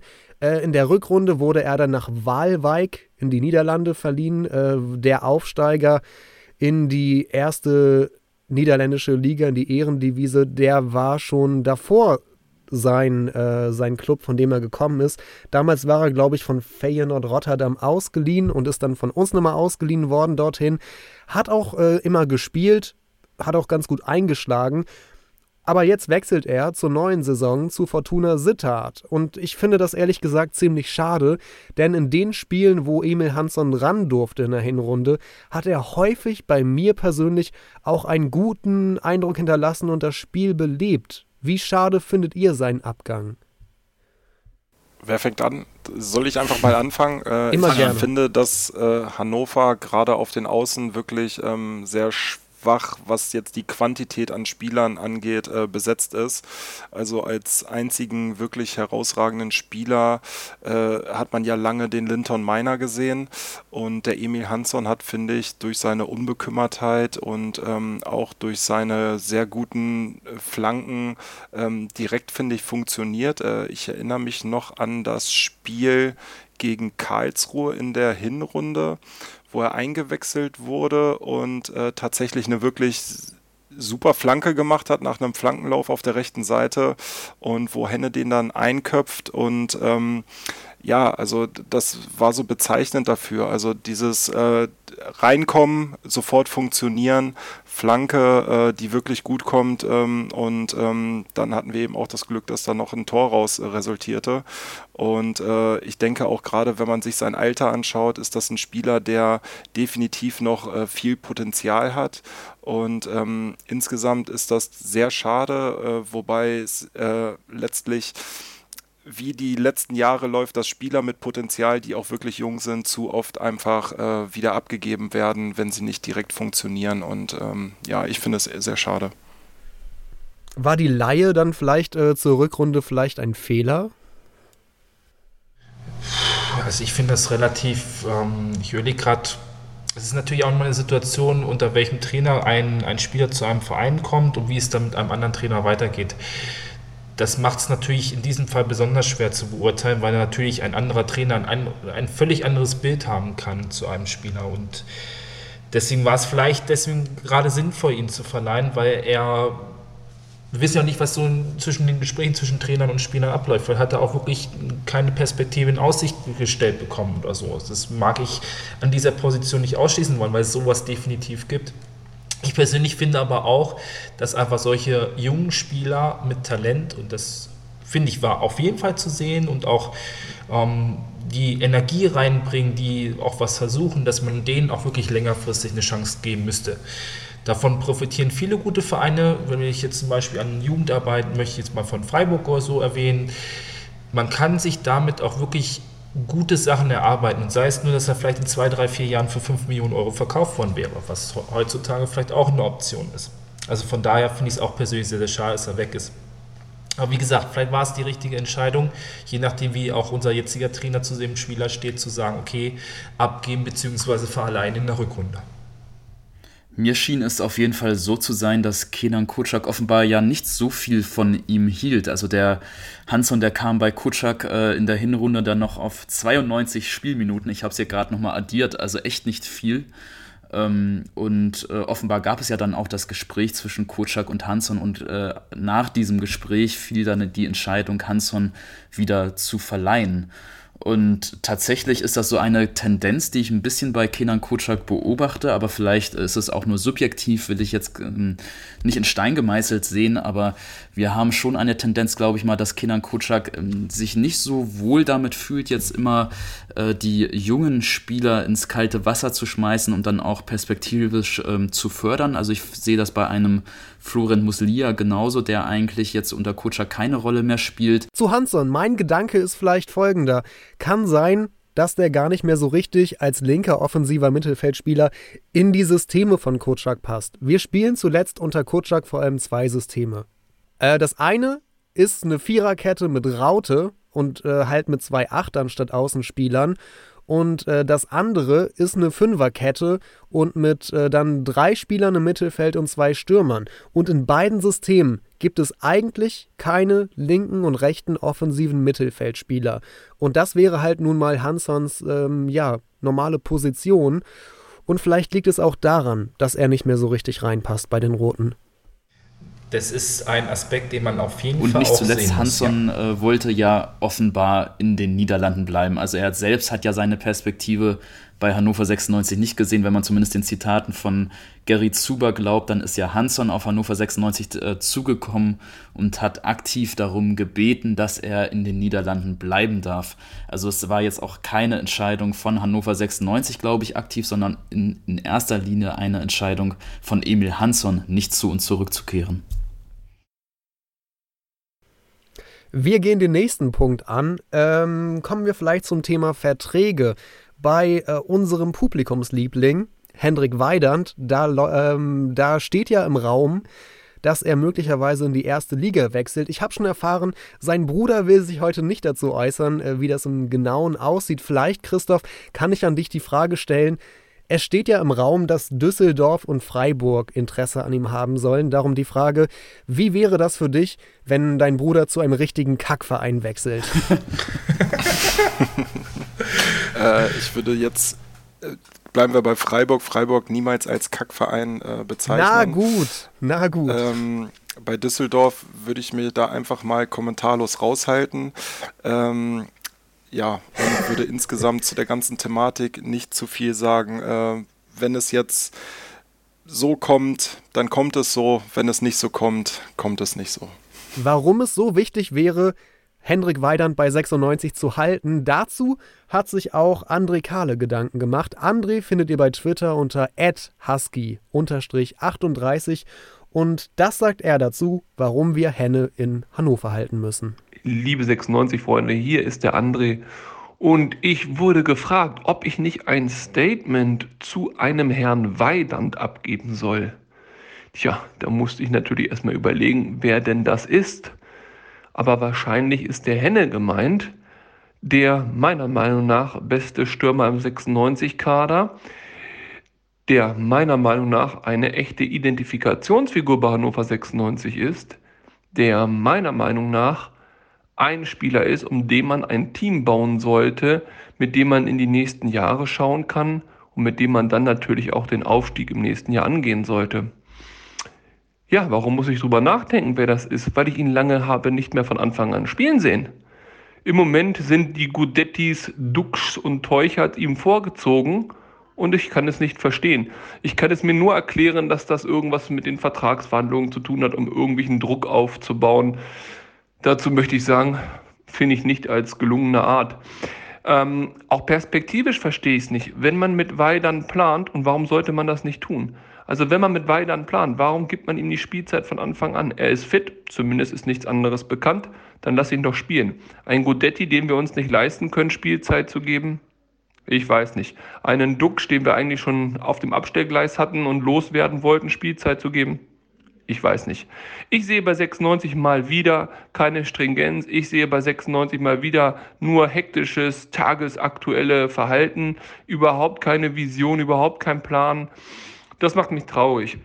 Ich habe nichts gegen Dux, ich habe nichts gegen Guidetti, die können alle gerne kommen, bleiben und noch viele Jahre für 96 Tore schießen. Aber für mich ist Henne die Nummer 1 im Sturm bei Hannover 96 aus vielerlei Gründen. Und gerne kann er flankiert werden von den eben genannten, gerne auch von anderen Spielern. Aber Henne ist für mich eine unglaubliche Identifikationsfigur für Hannover 96.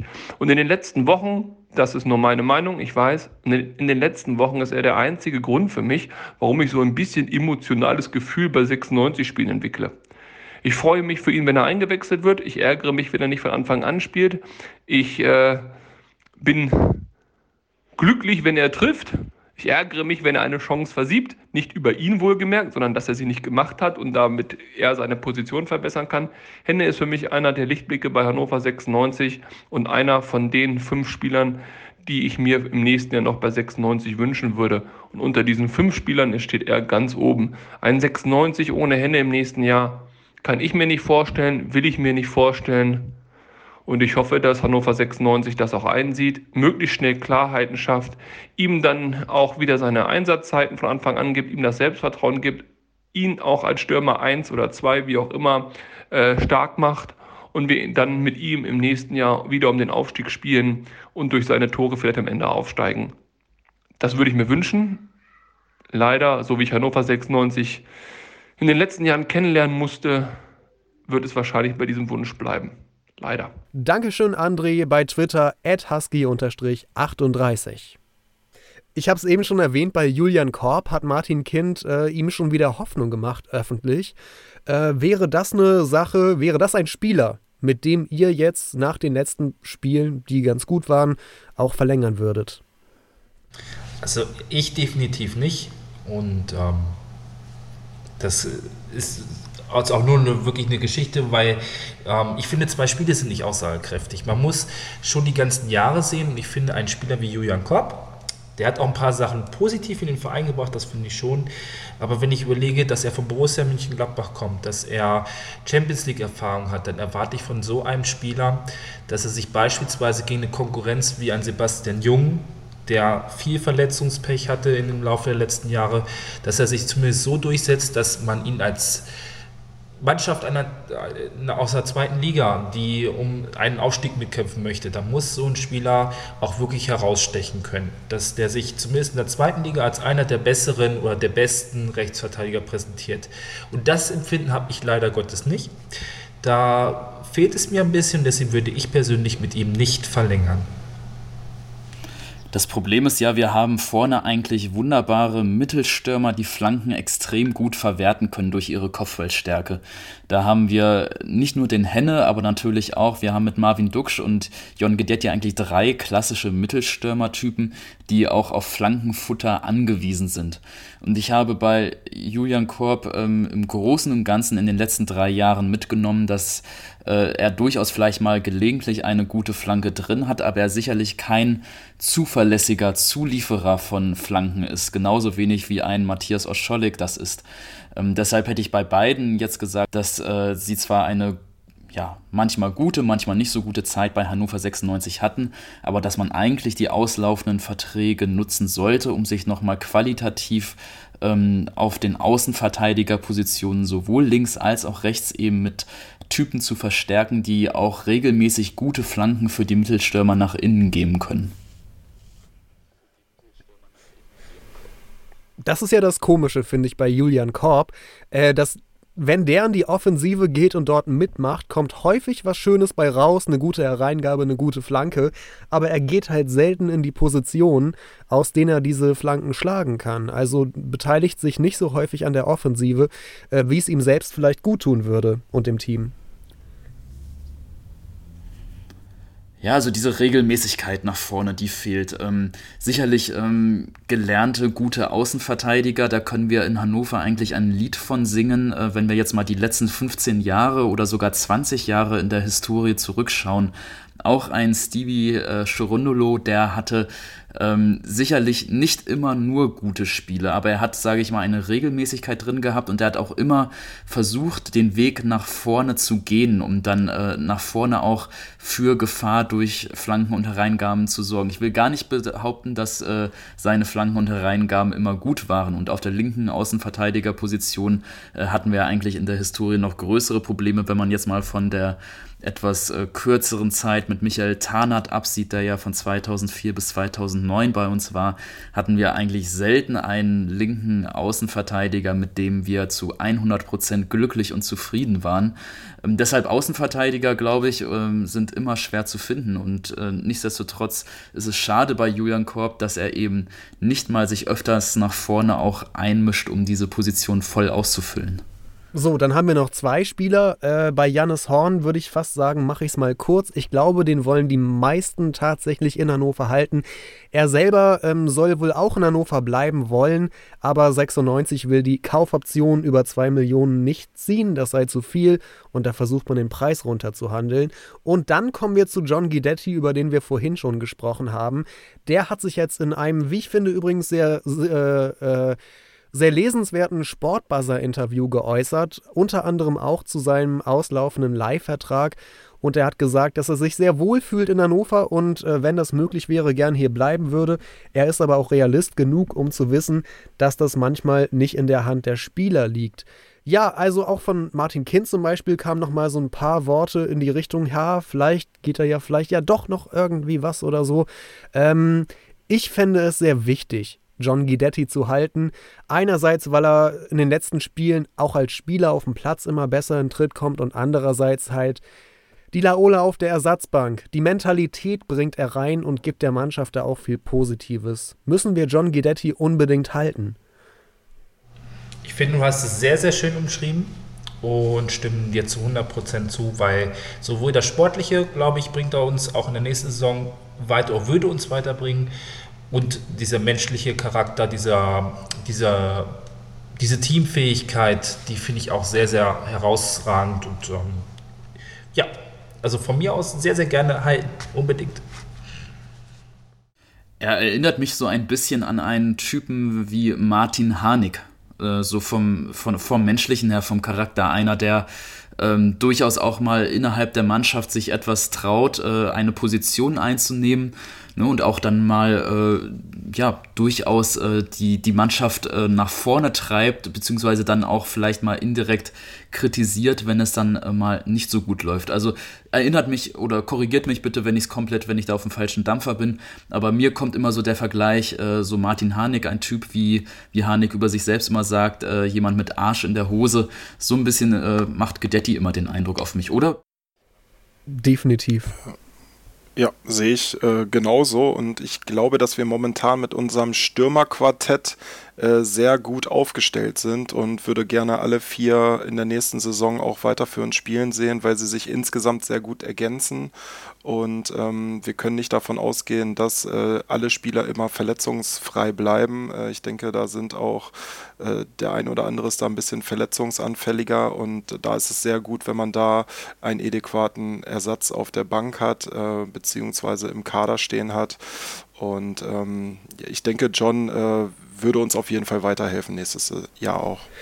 Und dann, lieber Dennis, gab es noch eine schöne Bildschlagzeile in dieser Woche. Die hat nämlich getitelt: Hannover-Boss tritt gegen Schlaudraff nach. Äh, du hast aber herausgefunden, äh, ganz so war es eigentlich nicht. Wie ist diese Schlagzeile und dieser Artikel entstanden? Hm, ja und nein. Die Sache ist recht kompliziert und ähm, Christian, ich hoffe, es ist okay an dieser Stelle, wenn ich einmal etwas aushole. Ich versuche mich auch kurz zu fassen und ähm, ich versuche es auch mal mit dem Blick von außen jetzt, also ohne eigene Wertung. In dem Text auf hannover96.de, in dem Kind zitiert wird, da geht es eben vordergründig um die Berichterstattung der Bild über Hannover 96.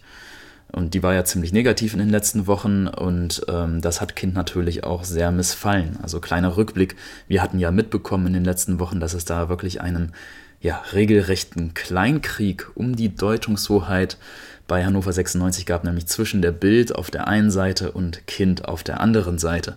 Die Bild hatte ja mit Schlagzeilen wie 96 versinkt im Chaos oder auch mit dieser Geschichte über, der, äh, über das angebliche Mobbing von Gary Zuber wirklich ein sehr düsteres Bild von Hannover 96 gezeichnet.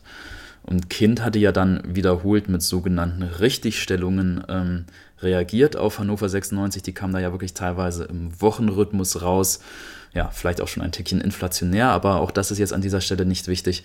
Also es gab einen wirklichen ja, Kampf um die Deutungshoheit zwischen Kind und der Bild, der öffentlich da mit allen Mitteln dann auch ausgetragen wurde. Und jetzt, ähm, wo es sportlich auf einmal rund läuft äh, bei 96, äußert sich Kind wirklich mit sehr großer Genugtuung auf Hannover 96.de. Ich zitiere ihn hier mal. Ähm, die Redakteure von der Bild-Zeitung sollten doch froh sein, dass 96 eine andere Entwicklung genommen hat, auch wenn sie ihr Bild vom vermeintlichen Chaosverein nun noch einmal überdenken müssen ja, also ich finde schon ein recht ordentlicher Seitenhieb äh, von Kind da Richtung Bild. Und das lässt sich die Bild natürlich wiederum nun nicht gefallen und greift ein weiteres Zitat von Kind aus diesem Text auf. Ähm, da sagt Kind nämlich, der Erfolg ist auch eine Bestätigung der Entscheidung, sich von der damaligen sportlichen Leitung zu trennen. So, also Kind erwähnt den Namen Jan Schlaudraff hier nicht, aber es ist klar, wer gemeint ist. Und dieses Zitat finde ich an dieser Stelle von Kind dann wiederum auch etwas unklug und ungeschickt, weil es jetzt irgendwie wieder ein altes Fass äh, neu aufmacht, was eigentlich schon längst zu war. Und ja, also nochmal diese Causa Schlaudraff, die wird jetzt nochmal von Kind hier irgendwie ein bisschen aufgemacht. Aber dieses Zitat, ja, so ungeschickt es jetzt auch sein mag, weil es eben zusätzliche Angriffsfläche bietet, äh, ist eigentlich verhältnismäßig harmlos. Also hier wird jetzt keine schmutzige Wäsche noch irgendwie gewaschen. Ähm, es ist einfach so, Kind sagt, ja, war doch richtig, wie ich damals entschieden habe. So, und dieses Zitat von Kind, das benutzt jetzt wiederum die Bild, um da wirklich eine ja, extrem dramatische Titelzeile draus zu machen. Ne, die heißt, was soll das Hannover-Boss tritt gegen Schlaudraff nach? Gut, ein richtiges Nachtreten kann ich an dieser Stelle nicht erkennen, aber wir sehen, ähm, der Kampf um die Deutungshoheit äh, zwischen Kind und der Bild, der geht jetzt hier in die nächste Runde. Das letzte Wort ist noch längst nicht gesprochen, scheint mir. Ich glaube, wir werden dann in den nächsten Wochen noch äh, ja, eine Fortsetzung des Kleinkriegs äh, zwischen Kind und der Bild erleben, wer dann jetzt hier eigentlich die Deutungshoheit über äh, das Geschehen bei Hannover 96 hat. Gut, schließen wir die Sache ab. Auch ich finde, das war ein bisschen unglücklich von der Aussage her und die muss man nicht tätigen. Aber ja, die Bild hat dann auch mehr draus gemacht, als es eigentlich ist. Am Sonntag um 13.30 Uhr spielt Hannover 96 beim SV Darmstadt 98 und wir sprechen drüber gleich. Unser nächster Gegner ist eine verdammt starke Rückrundenmannschaft. Die Rückrunde ist bislang großartig gelaufen für den SV Darmstadt 98. Dennis, auf welchem Platz der Rückrundentabelle stehen die? Ob man es glaubt oder nicht, Darmstadt steht auf Platz 2 der Rückrundentabelle. Wir sind aber nicht Platz 1, oder? Noch nicht, nein. Wir können es werden an diesem Wochenende mit etwas Glück. Wir stehen zurzeit auf Platz 4. Na, dann wird es aber Zeit, die zu überholen und das Wochenende bietet eine fantastische Gelegenheit dazu. Äh, die Frage an Christoph und Patrick. Äh, wie seht ihr Darmstadt? Wie gefährlich sind die aktuell, äh, nachdem die so eine starke Rückrunde gespielt haben, aber dann 3-0 gegen Jan Regensburg jetzt verloren haben? Patrick, wirst du anfangen? Oh, da würde ich dir gerne jetzt den Vortritt lassen. ja, weil, weil ich äh, ja, ein bisschen Gestammel. Ich würde auch sagen, ähm, mit Darmstadt ähm, identifiziere ich mich jetzt ja mal so überhaupt nicht und verfolge das grundsätzlich auch nicht so fachgerecht, wie ihr beide das macht, äh, Christian und Dennis. Ähm, deswegen, als ich mir vorhin die Rückrundentabelle angeschaut habe, war ich stark verwundert, dass sie wirklich auf Platz 2 stehen. Und das Einzige, was man diese Saison oder was ich diese Saison immer so mitgekriegt habe, sind eben diese Gerüchte über Herrn Dursun, der äh, wohl einer der Wunschspieler von unserem Trainer ähm, ist. Und ähm, ja, also ich kann da gar nicht viel sagen. Äh, Hut ab an Darmstadt, dass sie eben da oben in der Rückrundentabelle stehen.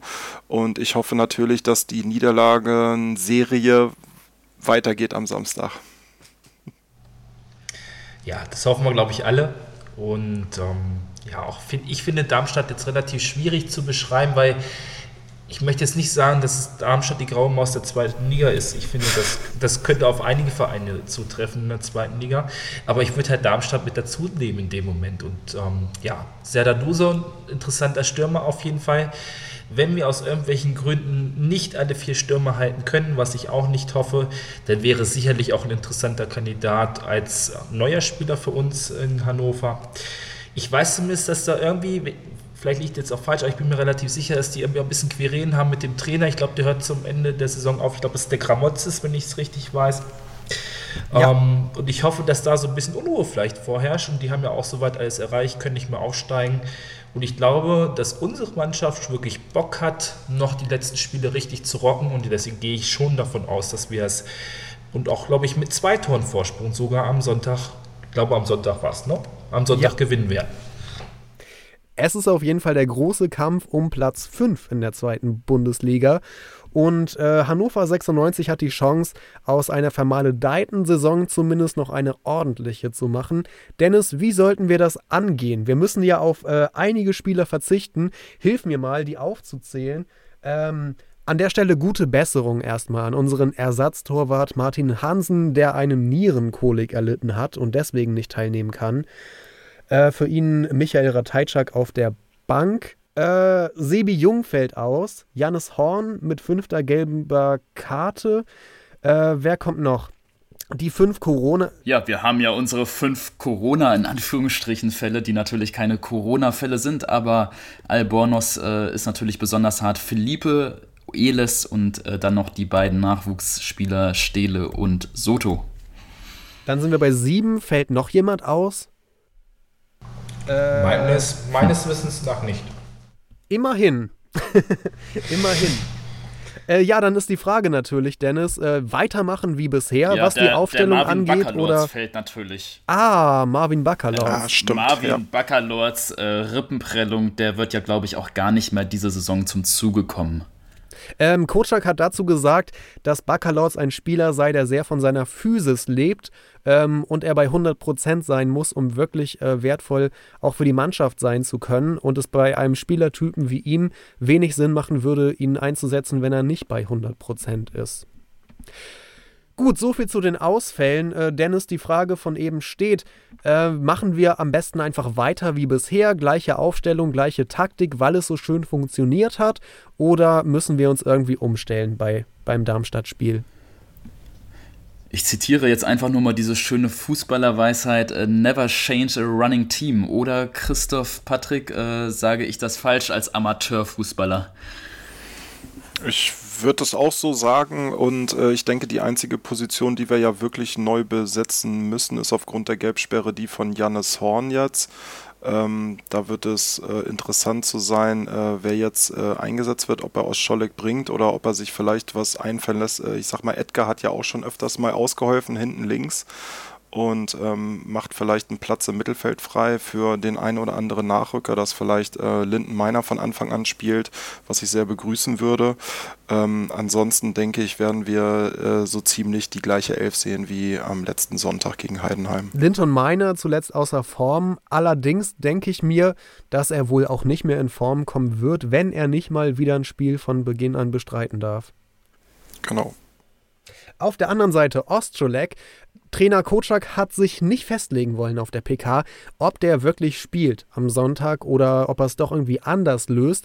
Aber er hat sich immerhin zu einem Lob hinreißen lassen und äh, gesagt, dass Matthias Ostrolek äh, ja ähm, ähm, sinnbildlich zitiert, äh, ein absoluter Musterprofi ist und in jedem Training 100% gibt und dass er, was das angeht, sehr zufrieden mit ihm sein kann. Klingt Aber es ist so natürlich, es ist natürlich nicht, es ist natürlich kein Jannis Horn, ne? Das muss man dann vielleicht auch dazu sagen. Und es könnte auch so ein bisschen so danach klingen, dass er jetzt schon ein bisschen der Enttäuschung vorbauen möchte, weil ein aus Scholli, glaube ich, schon davon ausgeht, dass er am Sonntag spielt. Ähm, und ich finde diese Idee, die Christoph auch hatte, ist auch so mein Favorit, dass Eddie links nach hinten geht und Linden von Beginn an aufläuft. Ich gehe da stark von aus und wie gesagt, vielleicht ist das schon so eine Sache zu sagen, Musterprofi, hängt sich immer rein, damit er sich auch am Montag oder am Dienstag, wenn es dann mit dem Training wieder losgeht, auch wieder rein würde. Ach ja. Ähm, also in dem Fall würde man, denke ich zumindest, wahrscheinlich Haraguchi eine Position zurückziehen und dann Linton Miner im offensiven Mittelfeld hinter den Stürmern einsetzen. Denke ich mal, oder? Ich denke, der Linden kann links wie rechts spielen und ich würde ihn dann wirklich auch nach links setzen. Und ähm, Haraguchi, finde ich, der ist äh, festgespielt auf der 10 und macht das sehr gut. Und den würde ich genau auf seiner Position belassen, weil der momentan so das Dreh- und Angelspiel unseres Offensivspiels ist. Und äh, ich denke, da könnte sich Kenan äh, Kojak die Finger verbrennen, wenn er Haraguchi wieder ähm, auf eine andere Position setzt. Aber mit der Achterposition kommen ja auch bestimmte Defensivaufgaben dazu. Und da frage ich mich, ob Linton Miner dafür wirklich geeignet wäre.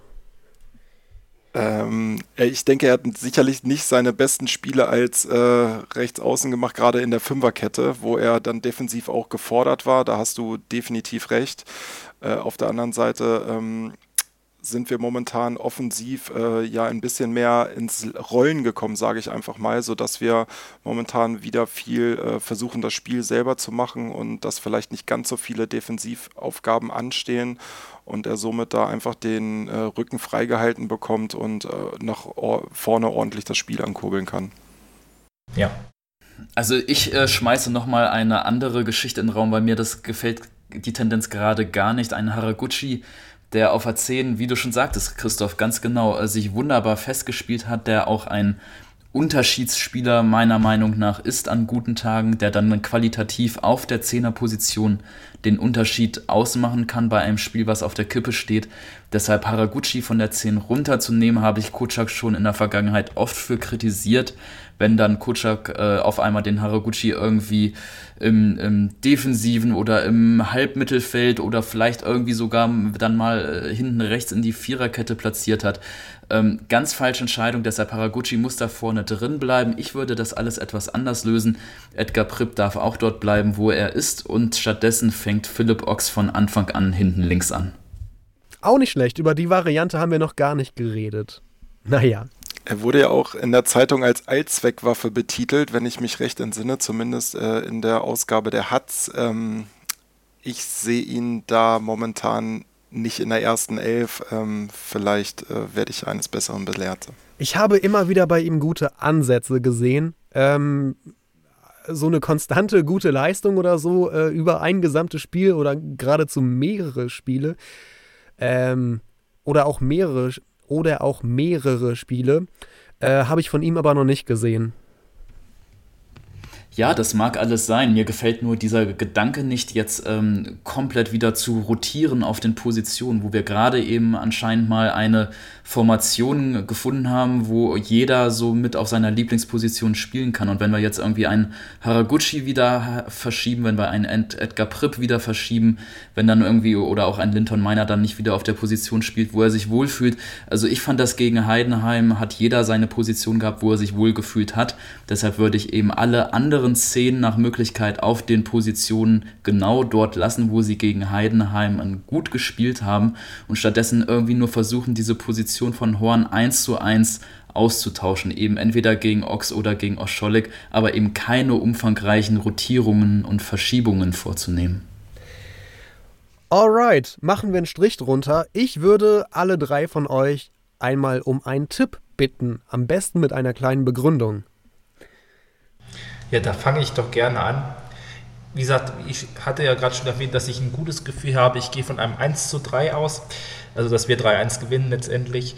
Ich habe, ich finde, unsere Stürmer haben super guten Lauf. Ähm, Gudetti und äh, Duxch werden beide eins machen. Ich sehe es dann leider wieder kommen, dass wir ein bisschen nachlassen, dass wir einen Anschlusstreffer kassieren. Ich könnte mir leider auch wieder eine Ecke vorstellen, wo dann so ein Dursun, das machen ja auch gerne immer die Spieler, die bei uns in Hannover irgendwie gehandelt werden, dass die auch nochmal auf sich aufmerksam machen. Aber Gott sei Dank haben wir ja die Wunderwaffe Henne auf der Bank und der wird dann diesmal das Ding auch reinschießen oder reinköpfen zum 3-1 und wir werden glücklich nach Hause fahren. Äh, jetzt hat mir Patrick meinen Tipp geklaut. Ich denke, 3-1 ist sehr realistisch, aber um jetzt einfach nochmal einen anderen Tipp zu sagen, würde ich jetzt einfach mal erhöhen und würde äh, einen drei Tore Abstand äh, darstellen mit einem 4 zu 1 für unsere Mannschaft und hoffe auch, dass bei Henne mal wieder der Knoten platzt und dass wir gleich in der ersten Halbzeit zeigen, äh, dass wir dieses Spiel nach Hause bringen wollen und äh, da vielleicht auch schon ähm, uns einen Vorsprung herausspielen. Und Dennis. Ja, und ich tippe ein 2 zu 1 für Hannover 96. Und zwar werden wir erst zurückliegen gegen Darmstadt. Darmstadt geht in Führung und Hannover 96 gleicht aus durch ein Joker-Tor von Hendrik Weidand. Nämlich Henne ist besonders motiviert, weil er ja natürlich heute unseren Podcast gehört hat und weil er es seinem großen Bruder beweisen will, dass er es noch kann. Deshalb, Weidand macht das Joker-Tor zum 1:1 und es gibt noch eine Person, glaube ich, die noch motivierter ist als Henrik Weidand und das ist Marc Stendera. Wir erinnern uns an das Hinspiel dieses Traumtor, was nicht gegeben wurde, dann die gelb-rote Karte. Deshalb Marc Stendera macht das von damals wieder gut und erzielt das 2 zu 1 für Hannover 96. Ah, dazu eine kleine Randbemerkung. Stenderas Berater hat sich in der Öffentlichkeit zu Wort gemeldet und meinte, ähm, ja, wir würden gerne mal Planungssicherheit haben und zumindest eine Tendenz wissen, wo es hingeht mit dem Vertrag, ob der verlängert wird oder nicht. Ich hoffe ja immer noch, dass Stendera mal seine Chance bekommt. Ähm, und darum äh, gebe ich einen, einen äh, bedingten Tipp ab. Ich sage, wenn Edgar Pripp nach hinten links gezogen wird und dafür Stendera auf der 8 spielen darf, dann gewinnen wir 3 zu 1 durch ein Traumtor von Marc Stendera und zwar genau das Traumtor, das ihm im Hinspiel verwehrt geblieben ist. Das war doch gegen Darmstadt, oder? Das war gegen Darmstadt. Das war doch gegen Darmstadt. So, genau das Tor wird er nämlich, wird er nämlich diesmal machen. Und genau das Tor wird zählen. Und ab da geht alles aufwärts und 96 gewinnt souverän. Und HSV verliert alle Spiele und Hannover 96 steigt auf. Nein, nein, jo. nein, Christian, so wollen wir doch nicht reden. Bitte nicht. Dann hoffen wir mal, dass der Schiedsrichter einen schmalen Hintern am Sonntag hat. Nicht, dass der Ball da wieder hängen bleibt. Genau. Wenn Stendera aber nicht spielt, dann verlieren wir mit ähm, 1 zu 2. So, das ist mein Tipp. okay, Stendera muss unbedingt spielen. Ich sehe genau. schon. Genau. Ja.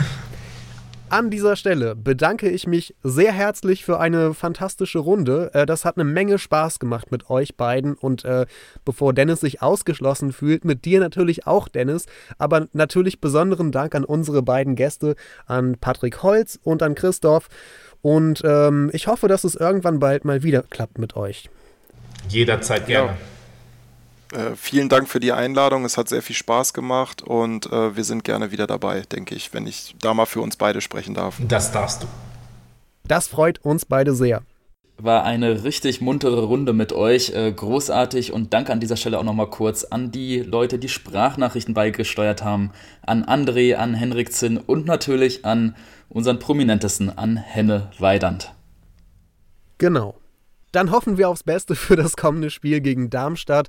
Ähm, hoffen auf einen Sieg, wenn Marc Stendera spielt. Und äh, bis zur nächsten Episode vor dem Spiel gegen Pauli. Macht's gut, liebe Hörerinnen und Hörer. 96 Freunde, der Hannover Podcast mit Christian Herde und Dennis Draber. Auf meinsportpodcast.de